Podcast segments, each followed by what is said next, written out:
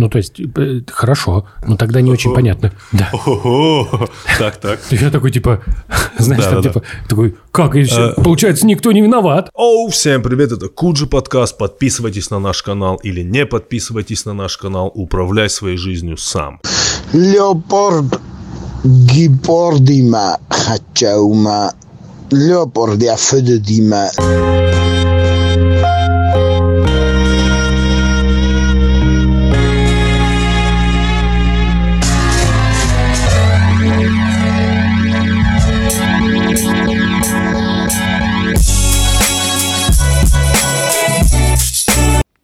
Хо-хо-хо! Здравствуйте всем еще раз. Всем привет, это Куджи. Э, сегодня у нас в гостях э, Кирилл Титаев, ассоциированный профессор социологии и права имени Муромцева Европейского университета. Я все правильно сказал? Да, спасибо. Кирилл, спасибо, что ты приехал прямиком из Санкт-Петербурга, чтобы с нами поговорить. У нас все просто, мы будем задавать абсолютно банальные вопросы, которые интересуют. Местами даже глупые вопросы. Местами даже всего. глупые, но мы все равно хотим разобраться, что вообще право применения, что вообще есть право применения. И надеюсь, мы проведем потрясающий час. Андрей, да, у меня на самом деле, мы когда вот э, с Кириллом разговаривали, когда готовились под, да. к подкасту, мы обсудили, как так совершенно неожиданно, что мы существенная часть тех вопросов, которые мы хотим обсуждать, они на самом деле родом из учебника по обществознанию. Вот есть учебник по обществознанию. Проблема состоит в том, что предмет обществознания в школе, ну это вообще типа... Я даже не помню такой предмет, если вот, честно. Вот прикинь, как память подсознательно вырезал его, настолько он был бесполезный. То есть на ОБЖ еще хотя бы запоминалось дичью какой-то, да? Ну, то есть там что-то тебе рассказали, как там всех травят газом, или ОБЖшник, он же еще самый обычно отбитый, он может вместо урока, например, что-нибудь начать рассказывать, как он там, я не знаю, копал червей. У меня не было так, таких историй, знаешь. Я единственное, что помню смешной школы, это с физры фразу «челночный бег». Почему тебе смешно? Это хороший бег.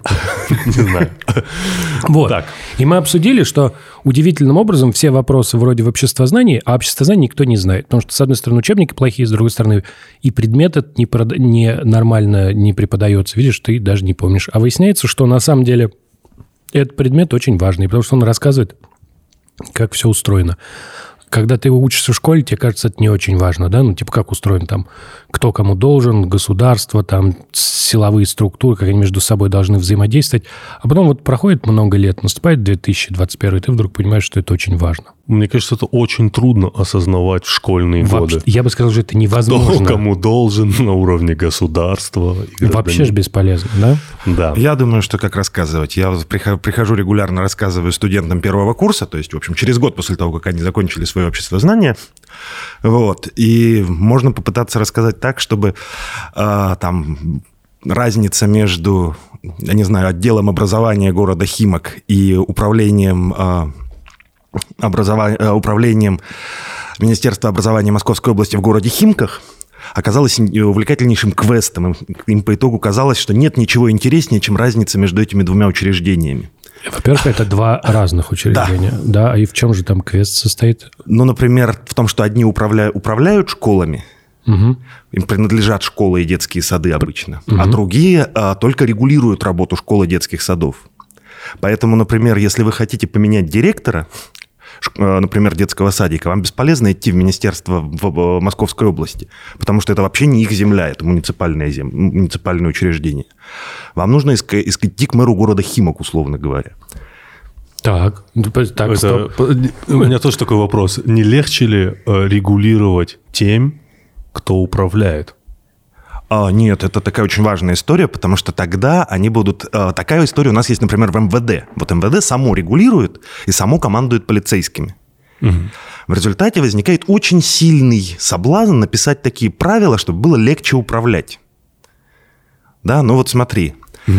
А, есть, например, а, хотим мы что-нибудь там поменять, да, вот в работе полиции. Мы угу. идем в правительство, мы МВД, мы единственный эксперт по тому, как надо делать полицию. И правительство все сделает, что мы попросим, потому что все равно никто в этих деталях не разбирается. А так есть а, министерство, например, региональное, которое пишет правила, по которым работают детские садики. И а, муниципальные м, управления, да, городские там, районные, которым эти детские садики принадлежат. Если бы они сами писали себе правила, то, например, они бы писали правила так, чтобы родителей было максимально удобно отфутболить. Да? Ну, им же, у них же возникает такая проблема иногда. Почему? Ну, потому что чем меньше детей, тем проще с ними жить. А. Да? Ну, это же логично. А типа зарплата не привязана к детям, да? Ну, Ну, нормально. слабо привязана. Ну, то есть, ну, то есть в идеале э, Да. идеальный Ну, садик же- это кто, куда никто не ходит, да? Да. Мгм. Хорошо, Вот. так.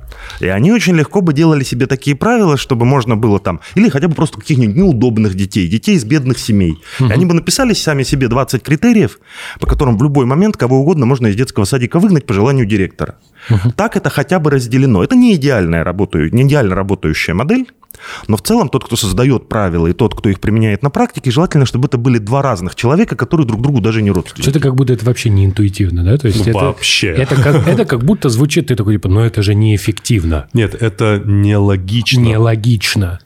Ну, вообще на этом держится, это вот такая история про э, разделение законодательной и исполнительной власти, да, если на глобальном уровне. Да, что в такие большие законы, которые нас там, глобально регулируют, должны принимать одни люди, депутаты, а применять их на практике должны другие люди, там, правительство и все, остальные мини- там, министерства, ведомства и так далее. Здесь это просто перенос этого на один уровень ниже, когда это уже не большой-большой закон, а просто инструкция про то, как нужно набирать детей в детские садики, а, как их тут там, не знаю, в этих детских, как им в детских садиках, им в этих детских садиках жить и так далее, и так далее. Ну, Я правильно понимаю, что это вот э, э, жизнь так устроена, вообще все эти схемы, они э, заточены на то, чтобы люди, да, но они все- всегда исходят из соображений, что люди приходят и пытаются сделать так, вместо того, чтобы выполнять свою работу, чтобы им легче жилось. Ну, то есть человек перестраивает окружение под себя, чтобы ему было удобно. Да, но он, э, там очень сложно жить в мире, в котором ты перестраиваешь и думаешь, эки, я мерзавец, сейчас я всем сделаю плохо.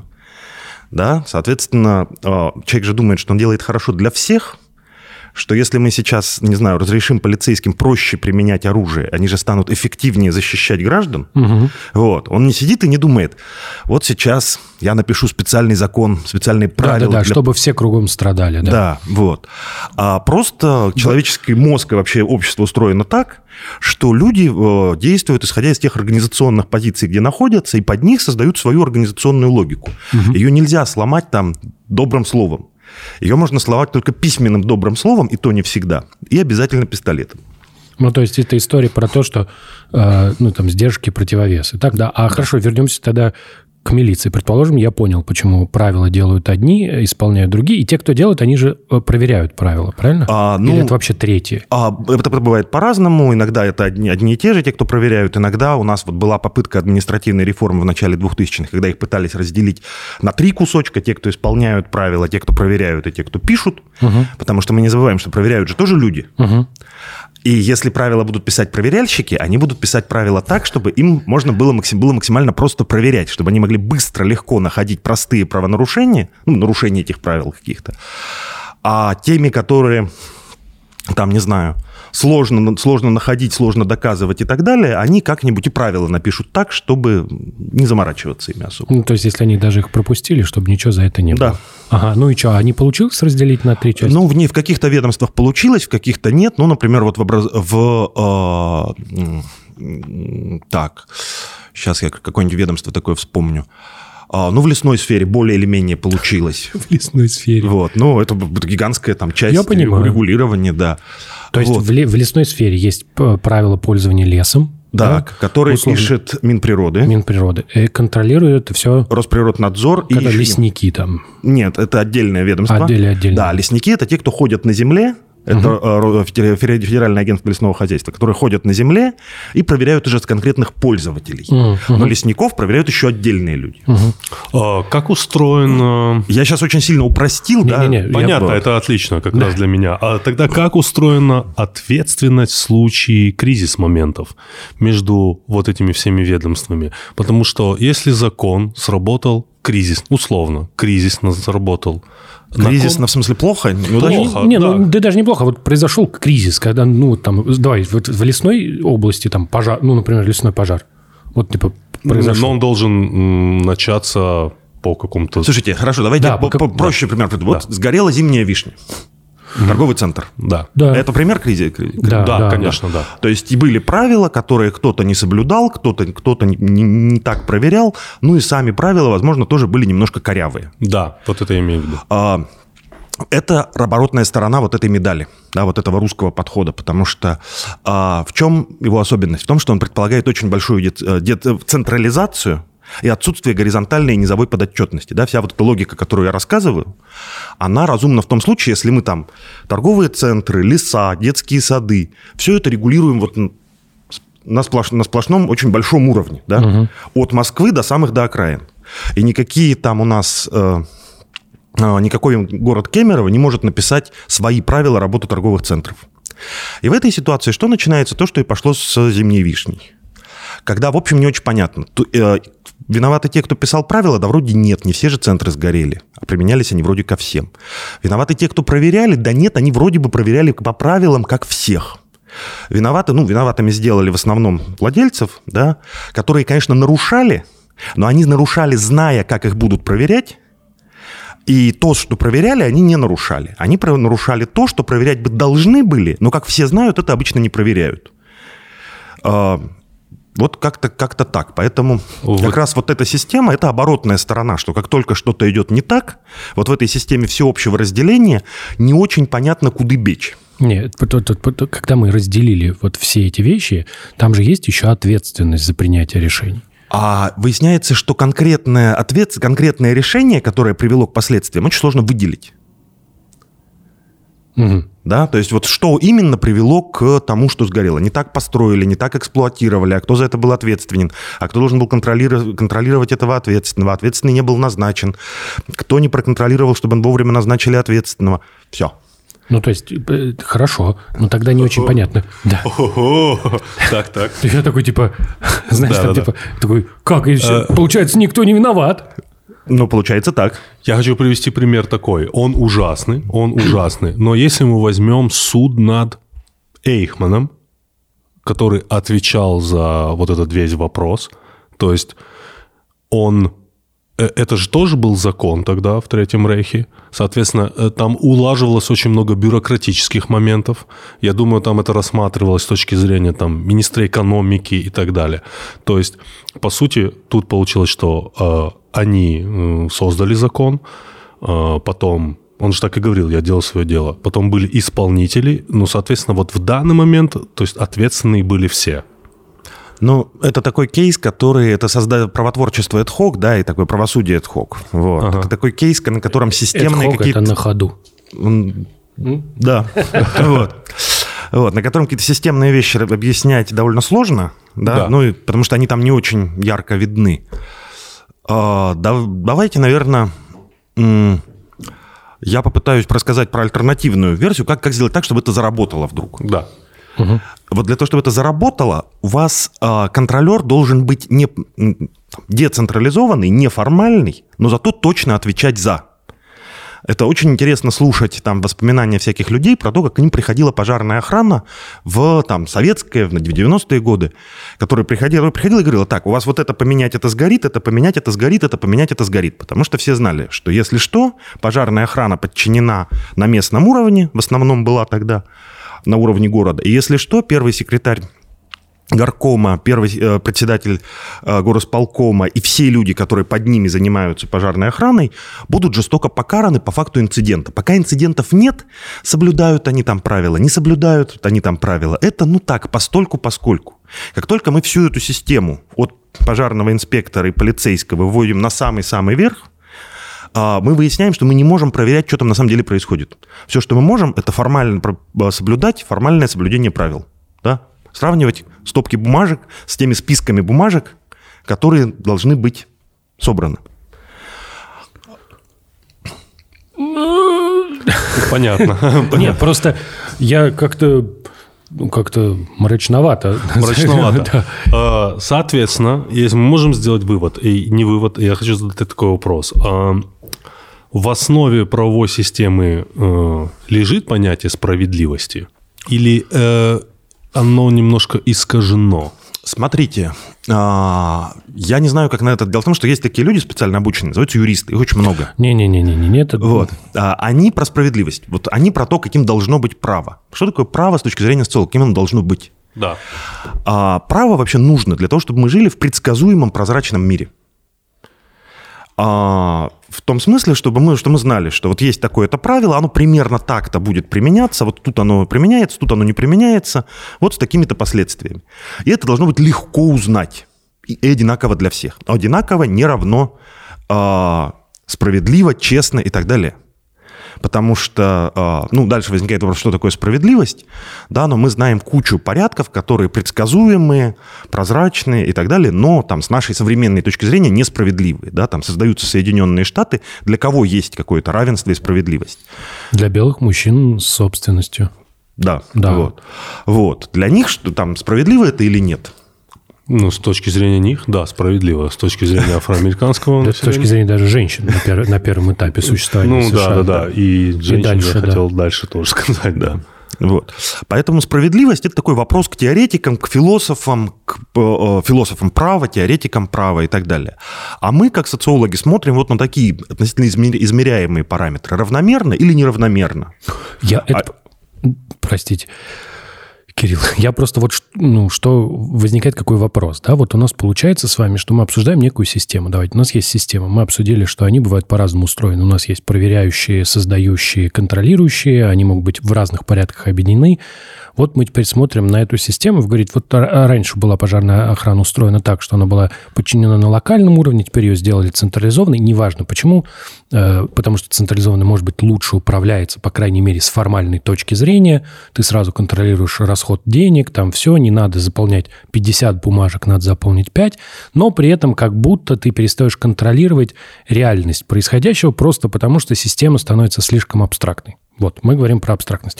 Теперь вопрос справедливости, он вообще возникает в этом контексте у нас, да, как у слушателей исключительно. Почему? Вот мы поговорили про зимнюю вишню, да, и вот мы так это все обсудили, и никто не виноват. Вот что. И здесь хочется сказать, что вот у нас есть государство, это вот, ну, мы сейчас обсуждаем механизмы, да, вот есть ли механизм воздаяния, помимо вот того, что нужно, чтобы все были на земле, грубо говоря, там, я не знаю, пожарный должен ответственность нести э, за пять домов. Просто если всех наделить ответственностью, как будто, ну, это не будет лучше. Да? Как реализовать вот эту обратную связь, когда произошла фигня, да, и кто-то за это должен, ну, тоже пострадать? Ну, если мы говорим только о возмездии, то... Ну, давайте с него начнем.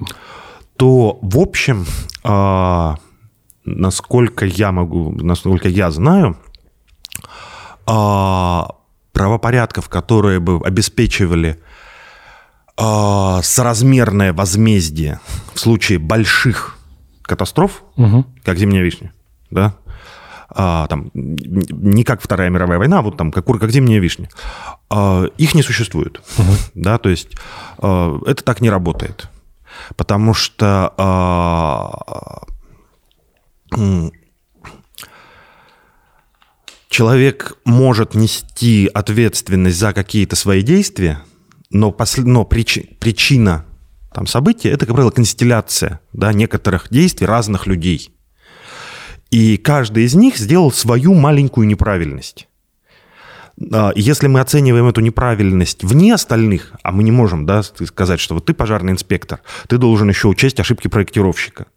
А ты, владелец, должен еще учесть недобросовестность и ленность пожарного инспектора. Да, ты должен делать вот то, как, то, что принято, да, потому что закон же не работает сам по себе, в нем не записано, как именно его применять, да, угу. и мы все а, ориентируемся на то, как он применяется обычно.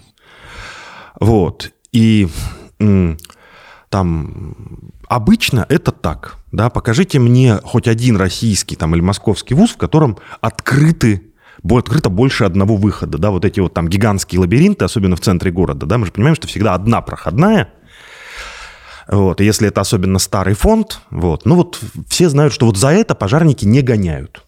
Почему? Не знаю. Так, так получилось. Вот, возвращаясь к воздаянию. А, воздаяние возможно за поступок человека – а, а дальше выясняется, что ну, он вообще делал как все. Почему тогда, вот если мы будем наказывать там один университет за то, что у него нет запасного выхода, почему всем остальным можно жить без запасного выхода? Вот на это очень сильно смотрят как раз социальные исследователи, да, о том, насколько равномерно применяется э, закон, применяется право. Очень интересно. Да, получается... Просто, да. Да, то есть получается, что это просто невозможно, потому что воздаяние должно быть соразмерно поступку. Поступков было миллион, у всех они разные, все по чуть-чуть, и вроде бы как будто никто не виноват. А, да, Окей, а, просто такой вопрос тоже. Поговорим о законотворчестве. Вот как происходит вообще процесс создания закона от идеи до реализации? У меня в голове типа карточный домик, где Фрэнк Андервуд сказал, все, пишем там медицинскую реформу, я не помню, собрал каких-то юристов из Лиги Плюща, много кофе, много бумажек, много ноутбуков, они сидят там, штурмуют, штурмуют и так далее. Вот как это происходит? Это примерно так бывает? Ну, э, я не знаю, как это, я, я этого не видел, да, это, в общем, не очень моя тема. Вот у вас была Екатерина Шульман, она целую книжку про это написала. Да-да-да, но да? здесь скорее, а... здесь вот э, вопрос же в том, вот, ну, типа, вот как это происходит, как в результате мы оказываемся в условиях этого закона. Да, как это происходит, э, как это должно происходить, как это происходит у нас. Вообще-то в, там, законотворчестве здорового человека наряду с юристами, да, есть такой там любимый, несколько любимых мною юристов, которые там всегда говорят, что законы должны писать юристы. Вообще уберите ваших депутатов от наших законов, и тогда у нас будут хорошие законы. А, так вот, это совершенно неправильно. Почему? А, Андрей Колмогоров был величайший математик. Он тоже в какой-то момент сказал, что математики должны учить профессиональной математике, и его вот попытки сделать новую, ну, учить математике, они были чудовищные просто. Там, как, когда он, типа, перестал этим заниматься, это все очень быстро замели под ковер. Он был, ну, он был один из величайших математиков современности. Он такой... Но так себе препод. Ты вот это хочешь сказать? Я хочу сказать, что ему казалось, что так как он понимает математику, сейчас он ей всех научит. научит да. Понял. И юрист такой, я же ну каждый день понимаю этот закон, да, сейчас я научу вас писать законы, понимаешь? Вот. А, юрист легче, чем математик как профессия. Не факт. Нет? Не Юристы, думаю. я думаю, не согласятся. Да, ну вот, вот хорошо. Да, почему? Потому что юрист это вопрос, э, занимается вопросами техники. Угу. А дальше есть две очень разных, важных истории разных и важных. А, это вопрос социальной организационной механики, да, потому что а, можно написать очень хороший закон, но мы должны понимать, как в конкретном правовом режиме будет работать его правовая инфраструктура. Вот, да. да. То есть можно, ну то есть там мой любимый кейс, то, что у нас часть законов, которые должны применяться э, сотрудниками ППС на улицах, требуют, если мы прогоним их по формальным тестам, э, аспир, аспирантской подготовки на прочтение да, а сотрудник ППС, и это нормально, это такой парень после армии в типовом случае, да, у него просто по документам 11 классов образования ничего больше. И мы, когда мы создаем эти законы, мы должны понимать, какая у нас есть организационная инфраструктура для их последующего применения. Ну, то есть чем реальность отличается от теории. Да, да. да ага. вот. И для этого нужны эксперты, которые понимают, как это работает. Там в разных сферах разные. И всегда отраслевые. Там я могу рассказать про то, как работают суды и полиция, там кто-то может рассказать про то, как работают э, больницы. При этом эксперт не равно инсайдер. Ага. Да? Вот. Э, это еще одна очень важная история. Потому что, в общем, там, это очень част, частое обвинение, как вы, как вы исследуете медиков, не будучи медиком, как вы исследуете полицейских, не будучи полицейским, да, в этом плане вы математики счастливые. Я думаю, что Андрея никогда не спрашивали на защите, а сколько лет ты проработал с, двинутой фун... Э, с двинутым аргументом. Вот, я по это и говорю, что математика м- подвергнуть критике конструктивно ну, очень трудно. Да потому что это очень сложная хрень. Да, а юриста подвергнуть критике конструктивной легко. Как будто. Как... Нет, ну, конечно, он там, что сказать, ну, достаточно просто тоже почитать более осязаемое. Ну, так, так понимаешь же, это типа вопрос, кто может бросить тебе вызов. Юристу каждый, математику не все. Абсолютно. Ну, то есть, если, если, ну, как это, как джедаи, знаешь, то есть на тебя... Вот. Ну, ну. так это представь, представь себе джедая без лазерного меча. На него как это, без, без его сабли На него на любой да, может набросить. Джедай это не, состояние а души. Вам, вам не кажется, что просто математика это тот неуловимый Джо, который никому не нужен? Скорее всего. Потому что бред от юристов мы ощущаем ежедневно, каждый из а, нас. Сколько из нас пострадало от того, что а, что-то не так сделали математики? М, Ноль раз. Ну, сегодня ноль раз. Пока еще. Да. Но подожди. Я, я в вас верю. Да. А, Вот. А, Возвращаясь. Соответственно, это первая история. Да, Надо то есть, нам как- нужны, как- то есть нам нужны люди, которые разберутся в инфраструктуре, кто будет применять, и еще нужны инсайдеры, п- ну, это должны быть разные люди, Нет, желательно. да, да. Но это их можно собирать вместе. А вторая история. Дело в том, что мы же каждый закон можем, как правило, в закон зашито множество возможных решений. Да, мы можем, не знаю. Это то, что мы имеем в виду по пункту. Там пункт 1, пункт 2. нет, нет, нет, не технических, содержательных. содержательных. Да, то есть мы можем каждую сферу урегулировать кучей разных способов. Мы можем, не знаю, если уж там пошли по математике, можем взять и убр- там, вдвое сократить количество геометрии, вдвое увеличить количество алгебры. Это будет хорошее решение. Наверняка у него будут свои сторонники. А можем поступить прямо наоборот. И тоже, возможно, будут свои, свои э, да, это вообще э, закон, да, это федеральный государственный образовательный стандарт. Ну, это подзаконный акт, но это нормативный документ, который потом напишут юристы. Должны бы написать юристы хорошим юридическим языком. Но до этого нам нужно э, взвесить баланс интересов. И вот этот баланс интересов кто-то должен решить. Потому что приходят эксперты, эксперты стоят на разных позициях, мы не можем, не всегда мы можем идеально все проверить, и вот тогда в дело вступают репрезентативные механизмы, человек, который наделен какими-то полномочиями, да, который представляет интересантов, ну, грубо говоря, парламент. Да? Почему в парламенте не нужны юристы? Там нужны люди, которые четко понимают интересы по основным вопросам своих избирателей, которые будут говорить, нам, с точки зрения наших избирателей, алгебра важнее геометрии. Да, там, поэтому введем платный въезд, там, введем платный въезд в центр Москвы, можно же было не вводить. Куча городов, где не ввели, но мучаются они пробками. Это вот выбор. Вводить или не вводить. Нужно ли юридическое образование, чтобы сделать такой выбор? Нет. Нужно инженерное, нужно понимание интересов москвичей, которое достигается через репрезентативные механизмы, а юрист должен потом это все хорошо, красиво оформить, чтобы с этим, с этим ну, сформулировать, чтобы с этим было легко работать. Вот такая Так, хорошо. Получается, что вот если мы хотим принять закон, то есть вот мы собрались, написали какой-то текст, а дальше вот Нет, мы собрались. Не, не, вот сейчас мы, вот, ну, типа депутаты, ну, там же как закон- мы сейчас, вот инициатива у нас законодательная, например, вот, вот сейчас что-то про, про регулирование... Просветительской деятельности. Просветительской деятельности, да. Вот как, собрались люди такие, Да, которые... значит, как это все начинается? Как правило, это во всем мире так. Кого-то укусила какая-то муха. ну, это да, это... политического это- представителя, да, и он выходит с инициативой. Дальше начинается большой этап экспертного обсуждения, где, собственно, просветители, люди, которые изучают просветители, если такие есть, а, и так далее, и так далее, вся смежная сфера формулирует конструкцию, да, что мы хотим достичь, целевой, целевой образ. Там юристы в каком-то количестве нужны, потому что можно нечаянно нарушить там чьи-то права, выйти, А, нарушить... они как консультанты. Я Да. такой говорю, давайте вот делать так. Мне говорят, так нельзя, потому что... В Конституции написано то-то. Да, в Конституции написано, да. ага. Вот. Что людей там... А, И вот в тот момент, когда сформулировано вот это целевое видение, вот в этот момент приходит э, юрист и пишет текст закона. Но давайте мы сразу оговоримся, что мы сейчас не про Россию, да? Мы Мы, сейчас сейчас- про, про идеальный мир. Да, Вообще мы- в целом, да, как я это должно. целом, Нам, да. же, нам же важно, Да. как это должно работать, потому что как раз как это не работает, то мы видим, это нормально. Ну, то есть, потому что о чем мы сейчас говорим? Мы говорим, что как это было? Собрались люди, список, вообще не имеющий отношения ни к науке, ни к просветительству, написали текст. После этого, когда текст уже был готов и внесен в Госдуму, прошли прения какие-то там, э, там э, все, все проигнорировали, там, первое слушание. То есть, как бы, вот мы видим, что когда, ну, просто они пришли, там, там просто были золотые слова сказаны, что это, типа, сделано ради безопасности. Детей. Нет, вообще всего. А, всего, всего. Потому что, э, когда под, э, под, э, под соусом популяризации тебе могут идеологическое оружие подсунуть. То есть, ты думаешь, что это багет, а это катана, понимаешь? О, неплохо. Вот так, да. да. Значит, в основе всего, так или иначе, человеческий фактор.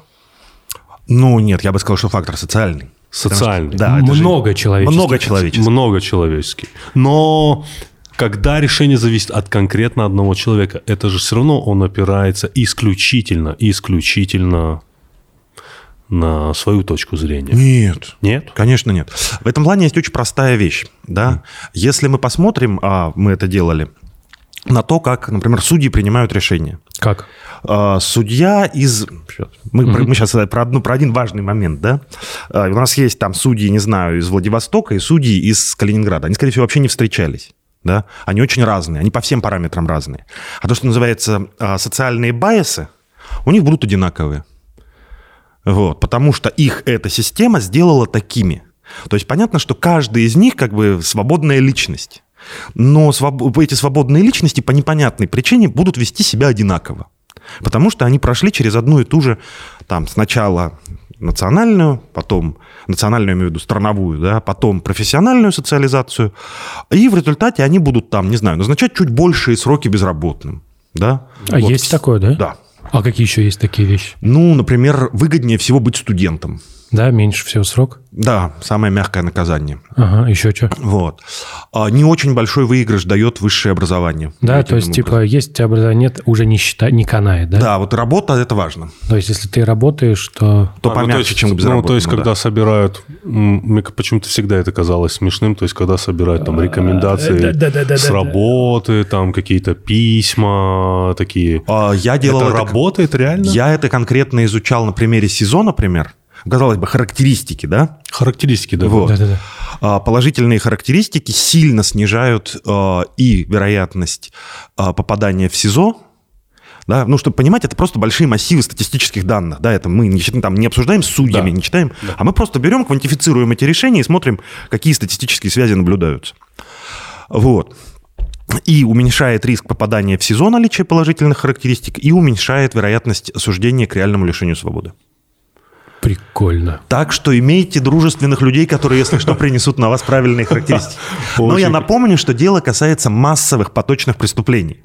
Да? Да, То есть, если вы завтра украдете что-то из супермаркета и будете судиться по этому поводу, то это сработает. Если вы что-нибудь не так сделаете на митинге, я не могу гарантировать, что это сработает. Mm. Mm-hmm. А вот такой у меня вопрос. Вот, у нас, вот мы перешли к судьям, да, вот мы говорим а, об вот теперь об, об, об все, я уже... Мы говорим о этой системе, да, вот у нас есть с вами, значит, закон. А, кто вообще в России судьи? Вот они откуда берутся? А, судьи в России э, берут карьерные, они берутся из а, сотрудников аппарата суда в основной массе, да, то есть больше половины судей, которые сейчас назначаются, вообще не имеют никакого э, опыта работы, кроме аппарата суда. Угу. Вот. Эта модель там имеет свои плюсы, свои минусы. А, это люди, которые там, например, в Питере это, или в Москве это будет не очень престижная работа, потому что, ну, есть много альтернатив. А если вы там работаете, а, не знаю, в городе Тайшет Иркутской области, вот, то зарплата в 100 плюс тысячи, пенсия через 20 лет после судейства в размере тех же 100 тысяч, это, в общем, очень хорошая плюшка. Если вы председатель суда в Тайшете, вы соберете звездную команду на фоне других тайшетских юристов. Если вы председатель суда в Москве, то вы не, никогда не соберете звездную команду на фоне других московских юристов. Вот. А, половина из них, примерно половина, это заочное высшее юридическое образование, в том числе потому, что а, там нам нужно, ну, нужно обеспечивать судьями а, те территории, где нет вузов. Да? И там не каждый может позволить себе поехать, 5 лет поучиться, теперь 6, вот, ну и так далее, и так далее. А тот, кто может поехать, не очень хочет возвращаться в, не знаю, обратно в город Бадайбо, вот. То есть люди, которые в целом отвечают моментами, решают, решают судьбу. судьбу, это заочное образование, примем, да? Пополам. Пополам. Пол, да. А если практика, допустим, такая, что, я не знаю, когда ты служишь в армии, ты не служишь у себя дома, служишь где-то. У, у судейской практики нет. нет такой практики, да, что ты в другом городе, не там, где родился. Нет, нет, Чтобы нет. у тебя не было конфликтов интереса. То есть нет. Это... Нет, ну и насколько я знаю, это мировая практика довольно редкая. Есть там, где, где распределение рандомное, угу. ну не рандомное, а там есть некоторые правила распределения. Но вот прямо так, чтобы действовало вот такая принцип иной территории, я не знаю. Хорошо. А, вопрос, не знаю, он в тему, нет, но мы очень много об этом слышим. Почему э, вообще э, у нас так мало оправдательных приговоров? О, ну, во-первых, э, тут очень много факторов. Угу. Давайте я попытаюсь бегло. Во-первых, у нас э, очень мало преступлений. Э, то есть, если на душу, то у нас в несколько раз меньше, чем в Германии количество зарегистрированных преступлений. А, так, так, сейчас, сейчас, зарегистрированных преступлений у нас да. мало? Или преступность у нас такая не ультра низкая? А, мы не знаем. Мы не знаем. Ага. Это дело, ну, нет, на самом деле мы знаем, потому что мы провели виктимизационный опрос.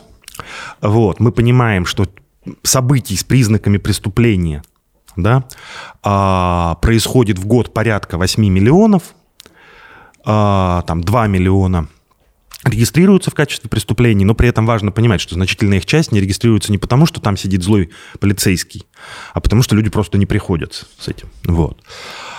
А, у нас высокая раскрываемость, то есть у нас много, на- находят много преступников от количества зарегистрированных. Вот. А, Соответственно, первая, первая важная причина, что со сложными кейсами система по возможности старается не работать. А, Сложные кейсы – это как пример, допустим, у нас была история в подкасте про ангарского маньяка, где Да. парень, э, парень чуть ли не 20 лет там добивался того, чтобы его поймать, и никто с ним не хотел иметь дело. Это вот примерно такой сложный кейс. да, да, да. Ну, это совсем уже такая радикальная история, что когда это убийство, да, за этим будут следить. Там вот Ну, как раз типа вот. из-за того, что это такое уб- убийство и убивали типа женщины на Которые- трассе, то такой типа... там- Непонятно чье, Да. Да, и да, трасса, да, да, да. Да, Я да. зн- довольно хорошо знаю эту историю, там много чего проявилось. Опять же, вот это то, что в большинстве репортажей рассказывалось, да, что местные очень долго не хотели признавать, что это серия. Ага. Да, потому что серия это проблема, это дополнительный контроль и так далее, и так далее, которого никому не хочется. Вот, поэтому если преступление мечты для э, там российского полицейского это Преступление мечты. Вступление мечты. вот, это а, кража, желательно чего-нибудь очень дорогого, но под камеру. И так, чтобы а, подозреваемого задержал охранник магазина. Вот, вот это вот то, за что вас расцелуют там дознаватель, или если это очень большая э, э, сумма, то следователь, да, то есть вот а, это счастье. Там, вот, кто-нибудь кого- кого-нибудь убил под камеру, вот, тоже хорошо, тоже, в общем, Ага. а, Так, поле- хорошо. полезно. Это, это мечта, да? Так, это мечта. Но, значит, со Вот. сложными кейсами... Да, со сложными кейсами первая задача не возбуждаться до последнего момента, то есть не возбуждать уголовное дело, не признавать это преступлением. А, дальше, ну, работать по возможности, да, но поскольку а, отчетность количественная, и а, там есть некоторые внутренние градации, там, условно говоря, тяжкое преступление стоит дороже, чем не тяжкое и так далее. Но два не тяжких. Э, Нет, но среди тяжких у вас будут очень разные. Вы можете нарисовать 20 э, рас- э, тяжелых растрат, да, а, вместо э, одного, что у нас такое тяжкое, вместо э, телесного, телесных повреждений средней тяжести. Да, и там одна растрата будет стоить столько же, сколько одни телесные повреждения. Растратить по части 3 статьи 160 можно любую сумму, лишь бы с использованием должностного положения. Вот я не знаю, у вас есть какое-нибудь юрлицо? Наверное, есть. Да, вот если, а, соответственно, Андрей из своего юрлица как директор, то, что он одновременно владелец, это совершенно не важно. Как директор возьмет, например, 100 рублей и забудет внести это в отчетность, это легко наши следственные органы интерпретируют как растрату. Вот, часть третья, тяжкое преступление до 6 лет. Вот, и вперед. Андрей. Вау. Вот. Но я еще слышал, что очень много дел просто до суда разваливается. То, что Нет, у нас есть... это, это ложь. Это ложь, да? Это ложь? Это, это, это главный аргумент, который приводят защитники системы, что ну типа как же, на дело посмотрели три юриста, следователь, начальник следователя и прокурор. На самом деле А они... среди них, простите, такой вопрос, много заочников по а, тоже статистике? по- по- для, Тоже проку- половина. для прокуроров мы не знаем, для следователей примерно 50 даже. Мгм, так. Вот. Но у нас прекращение дел на следствии такая же музейная редкость, как оправдание в суде. Что в суде каждый 200, э, каждый а, 500, что на следствии каждый 500. То есть в сумме один из 250 раз следователь ошибается, когда подписывает постановление о признании подозреваемым а, в отношении конкретного человека. Да, чтобы понимать, следователь сдает где-то 20 там, с небольшим дел в год, обычная норма с учетом отпуска. То есть раз в 12 с половиной лет в своей практике следователь предъявляет обвинение невиновному. То есть два раза за карьеру. Ну, даже там не два, а 1,6 раза за карьеру. Вот, следователь ошибается. Вот, это точность, которая там, ну, я не знаю, не, не снилась никому. Как так выходит? А, за счет того, что есть вот эта входная фильтрация, Мгм. да, то есть мы отбираем самые простые, самые доказуемые. Мы не рискуем предъявлять обвинения там, где нет, но уж если мы предъявили, то мы э, идем до конца. Э, что этому способствует? Этому способствует относительная распространенность насилия, да, то есть можно выбить признательные показания, а, например. Но а, насилие распространено на самом деле не столько поэтому, потому что от признательных показаний можно отказаться в суде, и судья, конечно, их там. Но это проблема. Но а, главная история – это то, что у нас признаются так называемые доказательства гнилого корня или там, плоды отравленного дерева. Да, более распространенный перевод на русский этого термина. Смотрите, никто почти, почти не пытает ради признания. Это не очень интересно. Пытают ради Неинтересно. ради других доказательств. Да, если вас обвиняют в краже, то важно не то, не то чтобы вы э, сознались в этой краже, а чтобы вы сказали, а там э, я на- э, украденное сдал туда-то. Потом идем, допрашиваем, и после этого мы в суде уже показываем. Мы вообще можем ваши признательные показания убрать из дела. Да, мы показываем набор объективных доказательств, полученных за счет того, что мы вас пытали. Мгм. Вот. А, логика вот такая. В мировой практике принято считать, что все, что получено в результате, да, э, то, что не, не было бы получено без пытки, а, должно быть исключено из материалов дела. Ну, как у нас исключают из материалов дела, это отдельный анекдот. Вот. Дальше, соответственно, все, сформирована объективная доказательная база. Честно, нечестно, по-разному. А, И третья, третья история, очень важная, это те, кого у нас судят. Да? 60% осужденных в России безработные, да, то есть, чтобы пони- понимать, да, у безработного, соответственно, шанс попасть, побыть осужденным примерно в 15 раз выше, чем у среднего гражданина. Мгм. Вот, реально, мы говорим сейчас про реальных безработных, да, и про то, сколько их на самом деле. Вот, раз. А, Соответственно, это люди, как правило, без денег, которых защищает адвокат, так называемый по 51 по назначению. Вот, низкий уровень защиты и очень большая слабость подавляющего большинства подсудимых. Все, все вместе, а это дает нам а, тот уровень приговоров, который мы имеем. Вау. Просто. Да, Ну, там хорошо. есть еще несколько вишенок на этом торте, но это, наверное, уже долго. Ну, а хорошо, так, ладно. А как тогда вот устроена система, ну, вот, например, когда... Сейчас, вот у судей есть какая-то внутрикорпоративная солидарность? То есть есть какое-то исследование, которое показывает, что... Вот у нас же нет прецедентного права, да? Э, то есть как вот в, в- Америке. Вот есть же какая-то штука, которая показывает, что в целом, если одни судьи выносят такие приговоры, то и другие судьи будут выносить такие приговоры.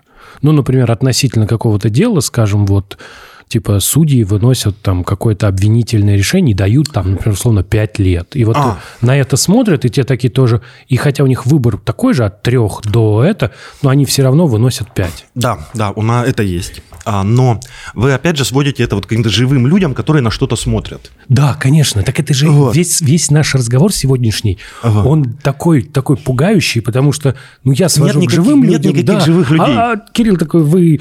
Да нет никаких людей. Нет, есть система, вот тут это, это, Да. это, все чуть, по чуть-чуть Смотрите, да. накосячили. То есть это просто очень... Во-первых, мы помним, что все они поработали помощниками судей. Соответственно, ага. они этих дел, ну, как правило, специализация сохраняется. Был помощник по уголовным делам, стал помощник по уголовным делам, Ага. ста- стал судьей по уголовным делам. Вот. Они уже аналогичных дел видели вагон и маленькую тележку. И набили руку. Да. И они знают, сколько примерно за что нужно давать. Потому что у нас действительно очень большие разбеги. А то ту, та вариация, в которой судьи реально дают, я делал про это спе- специальное небольшое исследование, она очень маленькая. То есть там за определенный вид кражи при, при, при прочих равных вы получите там примерно одинаковый срок везде и так далее. Как в Макдональдс, знаешь, Вот. везде хороший, в любом городе. Так, так и здесь. Срок будет везде одинаковый. Вот. А, плюс на минус, соответственно, а, во-первых, а, и они, они этого сами не рефлексируют. Ага. да. Они это начинают рефлексировать в сложных делах. Да, типа, а сколько надо давать? Там сидит какой-нибудь судья, принесли ему, ну, не знаю, вот ту же зимнюю вишню, да? Там таких дел считанное количество. Да, не было. Вот. Но ему не нужно ориентироваться, или ей статистически, да, не нужно ориентироваться на других су- судей. Они пойдут, посмотрят практику Верховного суда, посмотрят, что об этом говорил Верховный суд, какие приговоры отменялись, какие не отменялись, потому что самое страшное для судьи, судьи это отмена решения. Вот. И вынесут так, чтобы вот попадало в тот диапазон, где обычно не отменяют и не изменяют срок. Вот. И это, ну как сказать, мы можем сказать, что там, не знаю, при, принимать душ по утрам – это некоторое там наше осознанное решение каждый раз. Но здесь это там готовая институциональная механика, которую умеет любой юрист, и которую любому юристу, ну, как душ принять, да, перед тем, как вынести решение, нужно понять, сколько за это дают высшие судебные инстанции, как оценивают практику. Все. Вот. Но это такая общемировая история, она скорее хорошая, да, то есть мы же хотим, чтобы у нас, э, если Верховный суд сказал, что там вот надо помягче, вот, было помягче. Вот. Хорошо. А как тогда, э, ну вот это я понял, выглядит это примерно как такое, все равно какое-то прецедентное право, то есть люди смотрят. Хорошо, а как получаются вот э, ну, сейчас вот давайте попробуем так. У меня в голове всегда, да, что вот есть процедуры, вот мы говорим про полицию при задержании, да, и эти процедуры, э, они прописаны, там, что полицейский должен представиться там и прочее, что это какая-то такая типа фундаментальная вещь. Фундаментальность ее а, объясняется именно тем, что ничего другого, кроме этих правил, у нас по, по большому счету нет. То есть вот у нас есть государство, у государства есть силовые структуры. Под силовыми структурами мы условно понимаем все структуры, которым разрешено применять силу. То есть государство может применять силу к своим гражданам, а граждане государства нет, и к друг другу тоже, в общем-то, нет. А государство говорит, вот э, я вас охраняю, но для этого у меня есть вот некие структуры, которые будут вас в случае чего бить, например. Поэтому как будто вот эти все ограничительные меры, они должны максимально строго соблюдаться, потому что э, вот эти все процедуры, их задача обеспечить функционирование систем. Вот. И такой возникает вопрос, а вот почему в России-то отношение ко всем этим процедурам такое наплевательское? Почему, почему всегда, вот это же типа видно вот по всем этим э, там условным судам, э, которые вот происходили, что вот, ну, типа человек происходит задержание условно с нарушением, и это никого не волнует. Ну, во-первых, когда речь идет о политических нарушениях, это все-таки отдельная история. Вот, да. да. Вот, если мы посмотрим на общую ситуацию. А, смотрите, а, в любой процедуре, опять же, это не какая-то там уникальная российская, российская адская специфика, да, она не живет сама по себе. Она обрастает некоторой практикой того, что это значит. Угу. Иногда эта практика очень жестко формализована, да, вот как в армии, да. Но в подавляющем большинстве случаев, когда это такое сложное, жив, сложное живое взаимодействие, а, это вопрос, а что, что значит соблюсти? Да, а, представиться, это назвать себя по имени, просто сказать, что я полицейский, имя и фамилия, имя и отчество, отчество и звание, а должен ли я дать посмотреть удостоверение. И дальше вот, да, вот это только те, те вопросы, которые ну вот, вот прямо, прямо сейчас из простейшей вещи представиться мы с вами вытащили. И когда это будет нарушением, когда я там имя назвала, отчества нет, представился только фамилией, не, не, не сказал, ну и так далее. Поэтому возникает некоторая практика, которую там, суды, прокуратура, полиция считают нормальной работой. Какая-то часть правил из этой практики просто вываливается. То есть она просто там ничего не соблюдается, и все к этому привыкли. И э, бороться-то мы должны за то, чтобы набор соблюдаемых правил а, а, расширялся, и б, понимание того, что значит соблюдение, было не таким, каким, какое им удобно, возвращаемся к началу нашего разговора, да, а такое, какое хотелось бы нам. Вот для этого вообще и нужны суды, для того, чтобы определять, что и как. У нас суды в этой части всегда идут на поводу у силовых органов. Как так получается? А, я ну, просто, нас не... простите, Кирилл, вы так, я же почему спрашивал, откуда судьи берутся? У меня была гипотеза, ну что это типа люди, которые там были прокурорами, стали судьями, поэтому у них такая типа корпоративная солидарность. Вы говорите, да нет, они все из э, аппаратов э, судов в основном. Да, поэтому они относятся к этому, что это их дело, мы тут не разбираемся. Если к нам, к нам пришел прокурор и сказал, что вот полицейский, который представился таким образом, а, он правильно представился, то, ну, прокурор уж виднее, Почему? Вот. Ну, он типа специалист. Это вот потому, что он специалист, потому что он да. и проверяет, и пишет, и все да, на свете. Да, да, вот. И, соответственно, иногда просто запрашивают объяснение у начальника вообще полиции. Начальник полиции пишет, да, такое представление, это нормально. Вот. Ну, он, понятно, там еще цитирует устав большими кусками. Но содержательно это так, вот это, это правильно. И таких заявлений вполне, кажется, кажется, достаточно. Ровно потому, что судьи выходят вот из этого очень замкнутого мирка с адской перегрузкой, они не понимают, как на практике работает полиция. Они не понимают, как на практике работает предприятие, поэтому совершенно спокойно могут э, вынести приговор Андрею Коняеву за то, что директор Андрей Коняев украл у собственника Андрея Коняева 150 рублей из кассы. Вот. И прочее, прочее, прочее. Потому что вот этот некоторый жизненный опыт и понимание того, как устроена э, там страна, система и так далее, это важнейшая история для, для судей. Вот. Как будто да, судьи, судьи же они в конечном итоге, это же типа когда ты решаешь судьбу человека, да, то есть потенциально ты выполняешь очень сложную профессию. И как будто хочется сказать, что, во-первых, ты должен быть, ну, по крайней мере, в своих глазах непогрешим, да, ну потому что решать судьбу можно только веря в свою правоту, да, через сомнения, потому что, ну а как по-другому? Приходил хирург, но... да, вот как хирург. Да, да, да. Типа, но... если ты разрезал человека, уже бесполезно сомневаться, ты уже должен, ну, все делать, так и судья, он должен вот прям быть уверен. Но вот, видимо, мы все время, все время, все время ссылаемся на человеческий фактор, а это не человеческий фактор. Мне кажется, судья это уже в какой-то момент просто становится каким-то аватаром э, каких-то механизмов. Ну, в общем, да, но кроме того, если бы здесь сидел там, на моем месте там, живой обычный судья, угу. да, э, вам бы сказали, что судья разрешает разрешает спор по существу раз, и судья э, разрешает спор в той правовой рамке, которая у него есть. Он не может знать все законы. Да, он его читает, интерпретирует, смотрит, как его интерпретируют другие судьи. Он не может знать все законы? Ну да, потому что если вы возьмете просто вот все, да, даже без подзаконных актов, да, э, если возьмете просто все российские федеральные законы, ну я сейчас совру, но это, по-моему, там не, не, нет... Миллион страниц есть? Миллиона страниц, по-моему, нет, но это непонятно, какие, смотря какими страницами считать. Вот. А, Такие, знаешь, как детские... Нет, да, А4. А4. Вот. А, да, Times New Roman один интервал. Вот. Да, 12 шрифт. А, Все травмированные здесь сидят. Да, нет, не, миллион-то страниц есть, я думаю. Вот. Ну, в общем, в любом случае, это много, они все время изменяются. Поэтому судья в типовом деле действует так, как он действует в типовом деле, не, не залезая в закон и не сверяясь с законом. А в нетиповом деле судья лезет в закон, и дальше ему нужна помощь. Ему нужна помощь. Это, опять же, не российская ситуация. Да? Американский судья тоже не знает всех американских законов. И вот здесь появляется состязательность, как важнейшая история. Да, потому что за него эту работу должны сделать адвокат и прокурор, если уголовное дело, или стороны. С нашим качеством правовой поддержки адвокат... А у нас состязательная система, кстати? Ну, да юры, да. Угу. Вот. А де-факто? А де-факто, де-факто, конечно, нет, потому что у нас очень слабая сторона защиты, и, и там, а дальше мы не, не знаем, что первично курит, курица или яйцо. А, бессмысленно идти в адвокаты, потому что судья все равно не будет вас слушать. А, поэтому, ну зачем? То вот. есть у... А судья видит там слабого юриста, который быстро отбывает. Есть исключения, есть очень талантливые, гениальные там, адвокаты, представители и так далее. Но в целом адвокатский корпус в России там это не очень богатый, там, ну, то есть это не как там в Соединенных Штатах Америки, ну, где юрист – это просто абсолютная сила.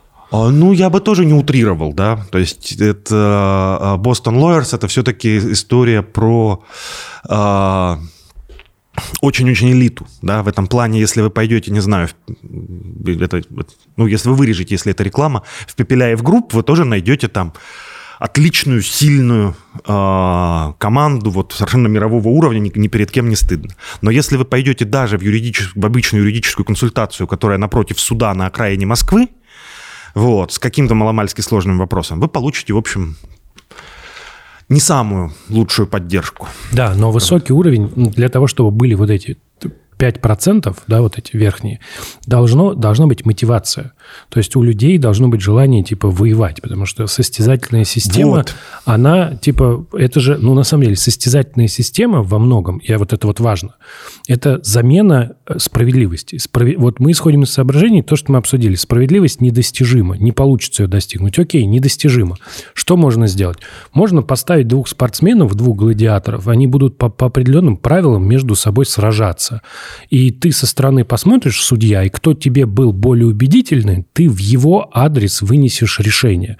То есть, например, вот у тебя прокурор типа офигенно просто все разложил, вот у него все доказательства как бы на его стороне, а тут адвокат, на нем он как бы один против всей системы, да, и в него там и полицейские кидают доказательства, и это он все отбивает. И в целом это ну, это понятно, что это еще шоу, но во многом это замена той справедливости, которая недостижима. А здесь как будто звучит, что у нас должно быть так, но как будто у нас де-факто совсем не так. Да, потому что возникает вот эта замкнутая система, судья не умеет работать в этих Судья условиях. не... Вот, а, а судья Смотри- несерьезно относится к своему делу? Да, очень. Но чем занят типовой российский судья? Вот через российские суды проскальзывает в год 30 миллионов кейсов. А, А две- сколько судей? Судей в, в 30 России? тысяч. Чуть меньше. Ну, мы, мы имеем в виду любые дела административные. Да, там, да, да. Мы не только В уголовные. среднем по тысяче дел на человека. Да, а на уровне мировых судей у судьи на рассмотрение одного дела в прошлом году было 48 минут. Понятно. Вот. А, поэтому, да, в этой ситуации просто войти в состязательный процесс – это уже Победа. Сложно. Ага. Вот. Кроме того, а, у судей, у судей в этом плане довольно сложно с практикой в этом плане. Почему? Потому что типовое, типовые дела, как появляется типовое дело вот в мировом суде? А, пришел либо представитель налоговой, либо представитель э, управляющей компании с вот такой стопкой дел, вот, а, которые все будут рассмотрены заочно. Вот. И а, главная задача судьи, как это вот этой белки в колесе, это а, держать эту нагрузку да, нагрузку гигантскую, вот до уровня районных судов включительно, почти все э, судьи в России работают, ну вот просто, а, не знаю, в Москве, в, самой центральной Москве все не очень так, но просто подойдите, посмотрите, сколько горящих окон вы увидите там в 9 часов вечера в типовом районном суде. Или там, там где сидят мировые судьи в, своих, в их участках. А, И в этой ситуации, да, поставим себя на место судьи. А у нас тут какие-то пытаются нам тут процесс, да, а у меня, у меня еще 40 решений не отписано со вчера, а они тут выступают. Вот, поэтому а, а, это, не, это не решающий фактор, да, но то, что мы перебираем, вот условно так работают социальные науки, да, мы, мы смотрим на то, какие Да, какая, конечно. какая микромеханика подталкивает судью а, работать именно так, а не иначе. И в этом плане любые попытки красивого состязательного процесса, сказали, шоу, конечно, будут пресекаться жестко. Вот, потому что где, где время? Вот. Мы опять И- сходимся к человеческому фактору. Вот. Что человек В среднем, причем вот в к человеку в да среднем. я устал, да. Да, Да, что вот, ты хочешь? Типа в среднем у судьи 48 минут на дело, да, поэтому типа вот так жизнь устроена. Да. Скажи, а существует такое понятие, как, допустим, приоритетность права? Ну, какие-то там права чуть менее важны, какие-то чуть более. Вот когда нарушают права человека, вот, Вот мне да. интересно, А- вот как вообще судьи относятся, как вот у них вот есть вот эта градация, то есть если нарушены права человека, это вообще у них важно считается? А, смотрите, я подозреваю, что если мы возьмем вот наших там 25 тысяч судей, судов общей юрисдикции мировых, а, вот, и придем к ним и станем говорить про, и станем аргументировать к нарушению прав человека, и спросим их, слышали они такое раньше или нет. Они скажут, да нет, это вы первые такие красавцы. Вот. Потому что у нас в этом плане, если вы там, ну, понятно, что если вы там сами себе пишете заявление, идете сами себя защищаете, ну, такое возможно, да. Но любой юрист будет, и суд будет именно этого ждать. Да? Он будет аргументировать максимально нижним, это специфика российской системы, правовым актом. Он не будет говорить, что вам нарушили право на жилище. Он будет говорить, смотрите, в жилищном кодексе написано то, в разъяснениях Минстроя вот то, поэтому а, нам должны отремонтировать вот это, вот это по такой-то федеральной программе, а вот тут управляющая компания должна выплатить компенсацию. То, что это в конечном итоге, ну, например, если это, не знаю, там, незаконно, незаконно снесли, лишили кого-то жилья, да, это не право на жилище, это набор вот этих вот мелких, максимально детально разобранных фактов. И, как, и хоро- отличие хорошего юриста от плохого, да, в том, что а, плохой юрист в любой юрисдикции, он будет смотреть на закон и толковать его сам, как он его видит, исходя из справедливости, высокоуровневых прав, Конституции и так далее. Плохой юрист. Да. Ага. А хороший юрист, с точки, это сейчас с точки зрения пользователя, Да-да-да-да. он пос- знает, как работает система, или выяснит, как работает система, и сделает для этой системы максимально съедобный, правдоподобный, работающий продукт. Маленькая иллюстрация. Это означает, что хороший адвокат – это не тот, который добьется вашего оправдания, потому что он не добьется. Это тот, который проведет процесс так, что судья будет вас любить, хвалить и даст поменьше. Хо-хо. Окей, тогда для чего нужна Конституция? Мой извечный вопрос. При наличии Уголовного кодекса, Административного кодекса мы еще имеем Да, просто... э, по факту третью, но э, первую книгу. Просто у нас вот есть с вами э, законодатель. Да. Вот мы сейчас обсуждаем законы, как зонтик. Да? Мы выяснили, что в целом, в целом да. ничего не важно. Вот. Как бы есть куча разных вещей, нюансов, которые в целом каждая по себе вроде не имеет особенного значения, но вместе складываются в какую-то такую мозаику, и даже не знаешь, за что ухватить. Возникает вопрос, да, если права человека это смешно, да, Конституция это вообще, это как к ней можно апеллировать, ну, как бы, насколько это, не знаю, аргумент, не аргумент, да я уже даже не знаю, как Смотрите, ну, а, в, этом, в этом плане я люблю приводить этот пример, да, что вот с точки зрения а, социолога право – это то, что обеспечивает прозрачность, предсказуемость, да, единообразие. Да, да, да, да, да. Вот, такова его социальная функция. Никто вам не обещал, что это будет соответствовать вашим представлениям о прекрасном. С этой точки зрения, если вы приходите к юристу и говорите, как, как, как в России организовать митинг, что вас первое спросит юрист? За кого?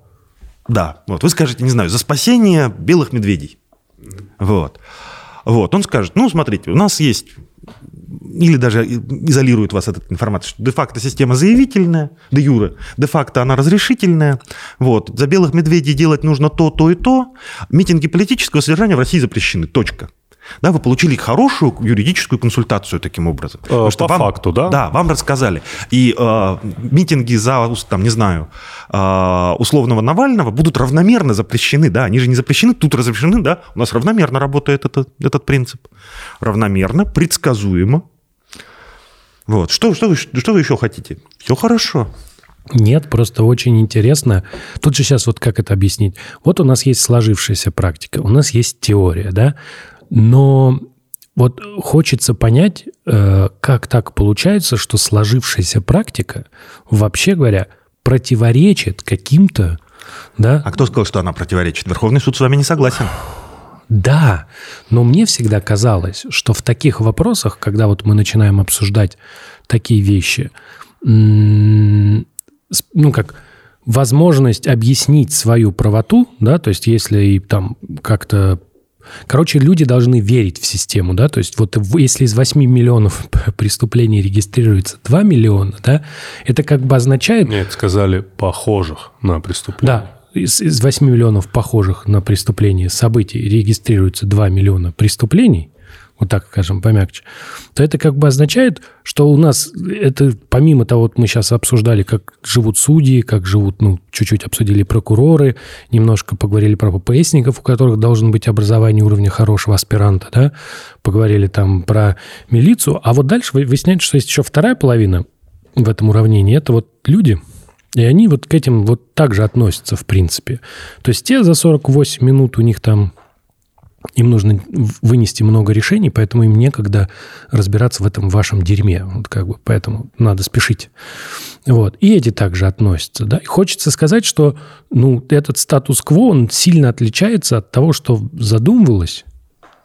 Нет? И как будто как бы возникает вопрос, а, а как так получилось-то? Как можно это вот, как можно что-то не знаю, даже поправить, донести до обеих сторон, что так это вообще не очень ну, хорошо. Как всегда, универсальных объяснений не бывает, но есть некоторые, есть маленькая, но позитивная повестка. А. Есть некоторый компенсирующий механизм. Как э, к началу второго часа нашего разговора появилась маленькая позитивная повесточка. А, во-первых, а, чем такая система страшнее, тем более она изолирует себя от людей – вот. вот. Поэтому люди ей просто не пользуются. Угу. Вот. А, а второе, есть люди, которые борются за системные изменения. В этом плане а, то, что называется системной литигацией, да, когда там, не знаю, там героические люди там из ОВД-инфо, из апологии протеста, из Агоры и так далее, и так далее, ходят и пробивают эту стену головой, ну, каждый раз, когда ты слушаешь про конкретное дело, ты думаешь, ну, ребята, ну, как, это же бессмысленное занятие. Но есть целая куча историй, которые а, так или иначе очень медленно меняются. То есть социологи, социологи говорят, что вот это работает. То есть а, то, что если есть люди, которые ходят и головой если, пробивают если стены... Если достаточное их количество, то, вот то все... в некоторых местах стена пробьется. Мы не знаем, в каких. Ага. То есть из, из, из скольких. Да? То есть, возможно, в 9 из 10 э, случаев пострадают только головы, но в одном может пострадать стена. А если а, там приводить простые примеры, то давайте там а, 10 лет назад сама идея, что полицейский пронумерован, она была... Полицейский говорит, да вы чё? Да это же разрушение нашей безопасности, ну и так далее, и так далее. Ну, то есть тупое появление блях, которые сейчас по умолчанию, как правило, носятся, вот, мы сейчас не говорим там некоторых видов формы и так далее, и так далее. Но вот просто, когда вы проходите мимо, э, у метро мимо наряда ППС, скорее всего, у них там висит э, бляха, которую а, этот жетон, да? Да, на котором... да, да, на котором а, есть... это номер. То есть этого до этого не было, да? Да, Вау, это, это появилось это в... С реформой, да, это появилось? Да, да. То С есть, когда мы полиции. начинали в 2009 году, никаких блях не было. То есть, у вас был просто, вы говорили, что вот я, я встретил полицейского, там, среднего роста, волосы русые. Воз- Возле финляндского вокзала во столько И дальше можно было искать этого полицейского до морковки на заговине. А, это все там, давайте что- что-нибудь еще я придумаю такое. А, Сложновато придумать Да, положительные вещи, да, да? вот. Не, ну хорошо. ну, Ну, наверное, телефон доверия того же пол- полиции. или он а, был мы не всегда? знаем, насколько он эффективен, у нас нет данных. Ну, сам факт существования, то есть есть а вообще, ну, какой-то ну, бескон- просто начать надо с того, что должны, должны быть внутри э, МВД свои собственные проверки или как? Или, должно быть, или они должны быть под контролем. Минюсту? Что? Нет, нет, нет, нет. Если, если говорить о больших системных реформах, это, правда, ну, очень долгий разговор. Да, да, вот. Вот. Ну, давайте я скажу один тезис. Вот До тех пор, пока полиция имеет численность миллион под одним министром, более или менее все бесполезно. Мы будем прошибать вот такие изменения уровня того, что они стали носить бляхи. А Это очень много, миллион. Это, а, смотрите, ни одна структура численностью миллион без локальных автономных органов контроля и органов управления на местах работать не может. Вот представьте себе, вы министр Колокольцев. И вам нужно как там в живом режиме управлять 100 однородными юнитами. 85 управлений по субъектам плюс 10 транспортных. Да, вот представьте себе, что вы играете в компьютерную игру, не знаю. Я понял, У да, вас я 100 могу одинаковых юнитов, которые вам нужно все время сравнивать между собой. Говорить, что вот этот лучше, вот этот хуже. Да, вот это вот чиним, вот этот не чиним. А в каждом юните по 10 тысяч. А в каждом юните по 10 тысяч, да. Ну, пред- предположим, что вы смотрите просто вот на уровне генералов. Ага. Вот. Для начала вам нужно по- просто помнить 100 фамилий начальников, 100 начальников следствия, 100 начальников полиции, 100 начальников оперов и э, 100, за, и 100 там, еще один зам у них. Да? То есть 500 фамилий вам просто нужно держать в голове. Вот. И понимать, кто из них работает хорошо, кто плохо. Централизованные структуры такого размера, они просто не работают нигде. Да? То есть представьте себе, что мы у Кока-Колы, например, отобрали э, там, региональные координационные центры и на весь мир сделали им 100, 100 однородных юнитов. У нас будет относительно легкая задача. Мы можем хотя бы оценивать по прибыли. А почему оценивать полицейских? По количеству преступлений, по раскрываемости, по... Все, смерть. Единственный вариант – это делать полицию, которая работает которая так или иначе подотчетна гражданским структурам на местах. Она может быть формально подчиненная федеральной. Но снимать и назначать начальника может, например, специальный комитет на уровне региона и на уровне города, да, там, ну, это, там масса-масса вариантов. Но самая главная проблема именно полицейской, можем написать им идеальные инструкции, они будут работать как сейчас, до тех пор, пока все решения будет принимать министр Колокольцев. Или любой другой министр. Ну, это понятно, спасибо, да, да, да, да. Здесь, в общем-то, идея о том, что миллионам человек довольно сложно управлять, она как раз понятна.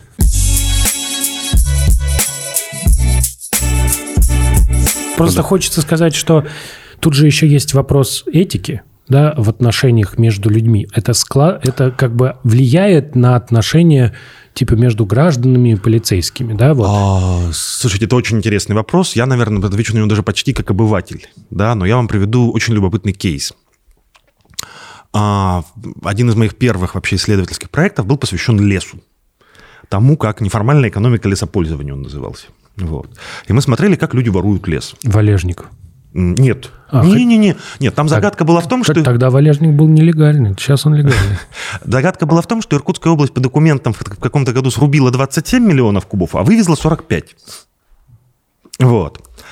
А, Распа- Могу сейчас переврать цифры. Ну, просто распух лес. Да, да, наверное, его долго вымачивали в водах Ангары и Байкала. Вот. А, Соответственно, а, и мы стали разбираться с тем, как это работает, и я пронаблюдал следующую вещь. Там, понятно, там, большой проект, но а, де юре все находится в распоряжении такого довольно низового лесничего. Вот. И он, считая для лесозаготовителя, сколь, за сколько леса лесозаготовитель рассчитается с государством, у него там 30 разных моделей, которые он определяет там, исходя из параметров, которые невозможно потом проверить. Да, он там что-то тут замерил, тут замерил, такая почва, такая почва, такой возраст и так далее. Вот. И нам ну, типа, типа, я правильно понимаю, что он определяет лес дорогой? Такой, нет, а нет, нет. Он, говорит, он, нет, он говорит, вот ты вырубаешь вот здесь гектар леса, он стоит столько-то. И на этом гектаре растет столько-то кубов. Ага. Цена куба установлена государством. А, понял. То есть угу. он определяет количество кубов на этом гектаре. На глаз. Не по специальной методике. Ну, по специальной методике на глаз. вот. И нам показал как бы один из наших информантов, как он может посчитать так, что разбег будет в десятки раз. То есть там двухпорядковые разбеги были. Вот, по-моему, 60, 65 раз. Да, то есть он может насчитать один куб, может насчитать 65 на одном и том же гектаре. Да, при этом строго официально он показывал все промеры. Он говорил, вот смотрите, я делаю промер, я фотографирую. Вот у меня там запись на рулетке. Вот. А, и а, у меня возник естественный вопрос. А почему тогда, а, ну, экспортировала бы Иркутская область по-прежнему 45 миллионов кубов, а почему тогда по документам не рубилось один куб? Потому что технически к этому не было никаких препятствий. Я начал спрашивать, и выяснилось, что у людей вот этих вот низовых э, лесничек, самых разных, есть своя этика. Что, ну мы же не знаем, работа сложная, поэтому если мы там занизим, да, компании уйдут, неинтересно. Но есть некоторый нижний предел, который мы вот объективно наблюдаем. Типа в два раза занизить плату, которую получает государство, это ок. А уже в 5 это уже борзеют ребята. А в 10 это мы уже сами соберемся и своими силами с этими людьми справимся. А, поэтому в целом какие-то такие вещи, они есть, да, вот это низовое понимание. Вот. Честности, условно. А, да, и ты, а, когда разговариваешь с этими людьми, ты прямо видишь какие-то нарративы, чего делать нельзя, да, там, за что могут, за, за что реально увольняют и так далее, и так далее. Другой вопрос, что они, мало того, что они там с нашими не совпадают, это бы бог с ним, они нам не очень известны и не очень для нас понятны. И они как раз, в отличие от, да, когда мы говорили, что право – это прозрачность, равномерность э, и предсказуемость. И они для нас, соответственно, непредсказуемы и не всегда равномерны. Да, то есть там... Э, ну, мой любимый кейс, когда в двух буквально соседних регионах я беру интервью, спрашиваю там, что, где, как вообще можно принято, и обнаруживаю, что там огромная разница между тем, кого надо отвозить домой, поймав пьяным, а кого нет. Да, вот в одном случае подростков а, и всех женщин, а в другом случае пожилых женщин и молодых, э, и молодых женщин, а женщин среднего возраста не надо отвозить домой. Вот почему так сложилось? Вот. Э, да, да, да, интересный вопрос, который э, мы обсуждали. Что такое наказание? Да, это цель наказания – это карать или все-таки исправлять? А, смотрите, мы говорим о наказании как, как лишении свободы? Да, или... мы, да, да, да, да, да. мы только в этом контексте. Только, только тюрьма. Да, да, да. да Ни одна вот... тюрьма мира не исправляет и давно не пытается это делать. Да. То есть это просто карательная система? А, не совсем. Ага. А, есть, соответственно, в чем смысл, да? Я сейчас поговорю немножко умными словами. Вот. Есть, во-первых, так называемая специальная превенция. Это мы просто говорим, что чувак, который способен сделать вот это, мы не хотим, чтобы он имел возможность сделать это второй раз, мы его запираем в камеру. Вот. Есть общая превенция, то, что пугает. Да? Нам говорят, вот есть, смотрите, работающий механизм, который... Э, э, работающий механизм наказания за такие поступки, так, ребята, поступать не надо. А для большей части общеуголовных преступлений, особенно насильственных, спонтанных, это не очень работает, потому что мы можем там назначить 100 лет за убийство, но в ситуации э, «ты меня уважаешь, я тебя уважаю», за На столом... почве внезапно возникших неприязненных отношений. Угу. Да? Вот. Это никак ни на что не повлияет. Вот. Но, например, там для налоговых преступлений, если мы считаем это преступлением, это вполне себе работающая вещь. Да? Для какой-то части имущественной преступности это тоже работающая вещь. Вот, это общая превенция, как функция наказания. Третья функция, которая в России почти не работает, а в мире там скандинавские лучшие практики позволяют многого достичь, это ресоциализация. Это не исправление. Да? Мы не взяли плохого преступника, и сделали из него хорошего человека. Потому что мы не умеем различать плохое и хорошее.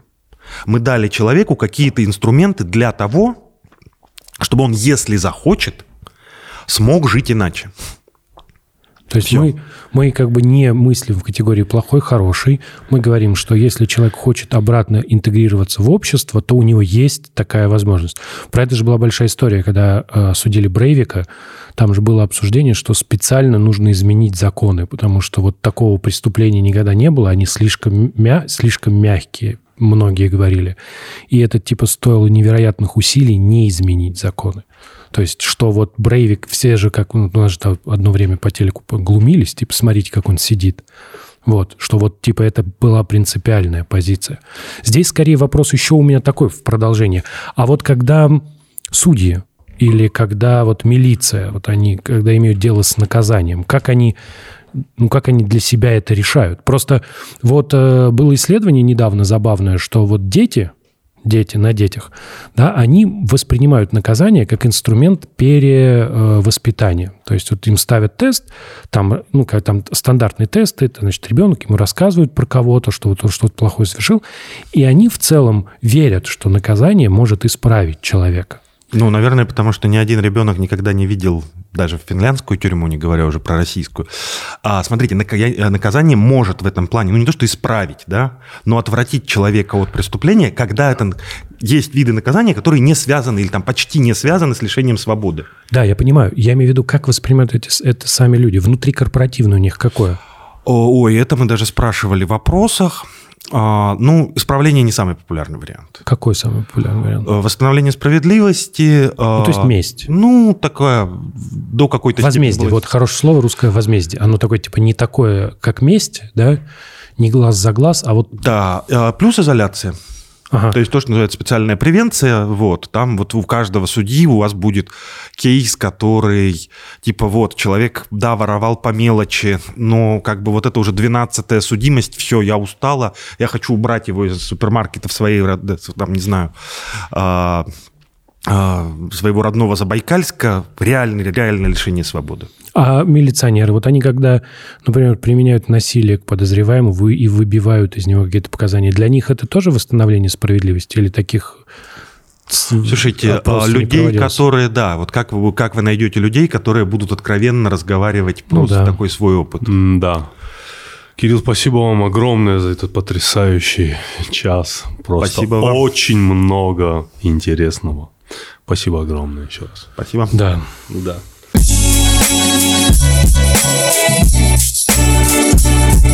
Thank you.